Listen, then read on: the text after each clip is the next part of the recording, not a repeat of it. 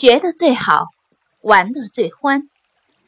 管住自己，掌握住学习实践的一分一秒，这是林威学习好的秘诀。在班上几十个同学里，林威是年级最小的一个，但却是成绩最好的一个。老师对他的评语是：学得最好，玩得最欢。读小学六年级的时候，由于要参加小升初的考试，功课负担特别重，同学们都把时间放在学习上。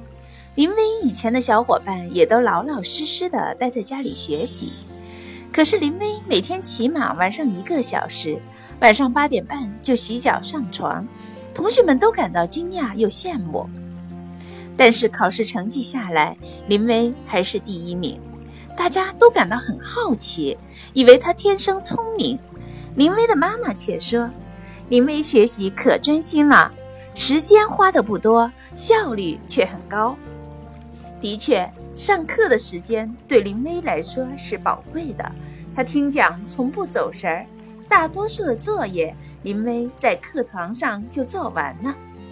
有一次上算术课，一个调皮的同学拿出一枚古钱，在林威面前一晃，说：“喂，喜欢吗？拿玻璃球来换。”林威喜爱搜集古钱，一眼就看出这是北宋时代的。如果在课后，他准会高兴地蹦起来。可这是在上课，他皱了一下眉头，做了一个摆手的动作，好像说不要打岔。到了玩的时候，林威又完全是另外一个样子了。他和同院的小伙伴们用竹竿做了刀枪剑，模仿古人练武打仗。冬天，他们在院子里自己泼水，做成溜冰场练习溜冰。他还经常跑四百米、六百米，玩各种球类，体育锻炼项目样样达标。他玩得痛快，晚上睡得就很香。第二天学习起来，头脑清醒，精力充沛。身体是革命的本钱，没有良好的底魄，即使再聪明、再有智慧，也不能实现自己的梦想。所以，学生一定要注意身体锻炼。